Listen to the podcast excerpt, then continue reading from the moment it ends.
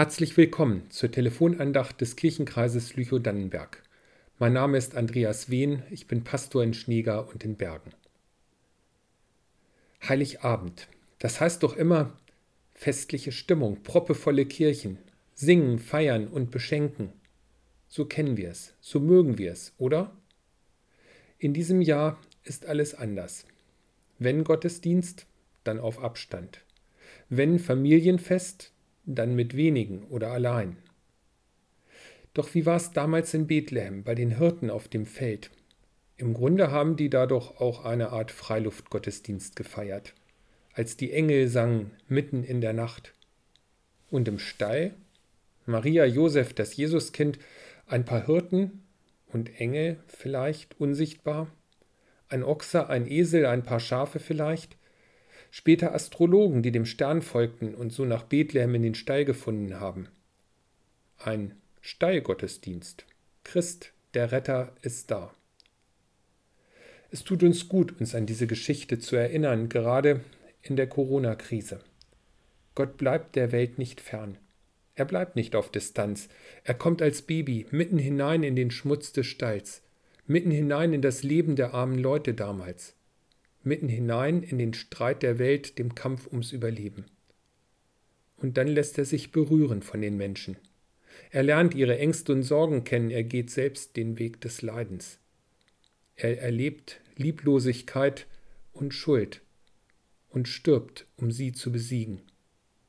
Und die Trennung des Menschen von Gott zu beseitigen und die Gemeinschaft unter uns wieder zu ermöglichen.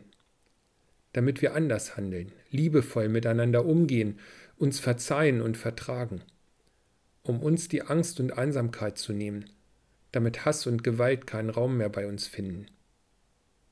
Denn die Zusage an uns bleibt die gleiche wie damals. Fürchtet euch nicht, Gott wird Mensch. Er ist bei euch, er lässt euch nicht allein. Der Retter ist da. Die Welt kann sich wandeln, dein Leben kann sich verändern. Was für eine Nachricht. Zumal, wenn Gottes Engel es versprechen, Gott ist bei euch, auch in diesem ungewöhnlichen, herausfordernden Jahr. Darum fürchtet euch nicht.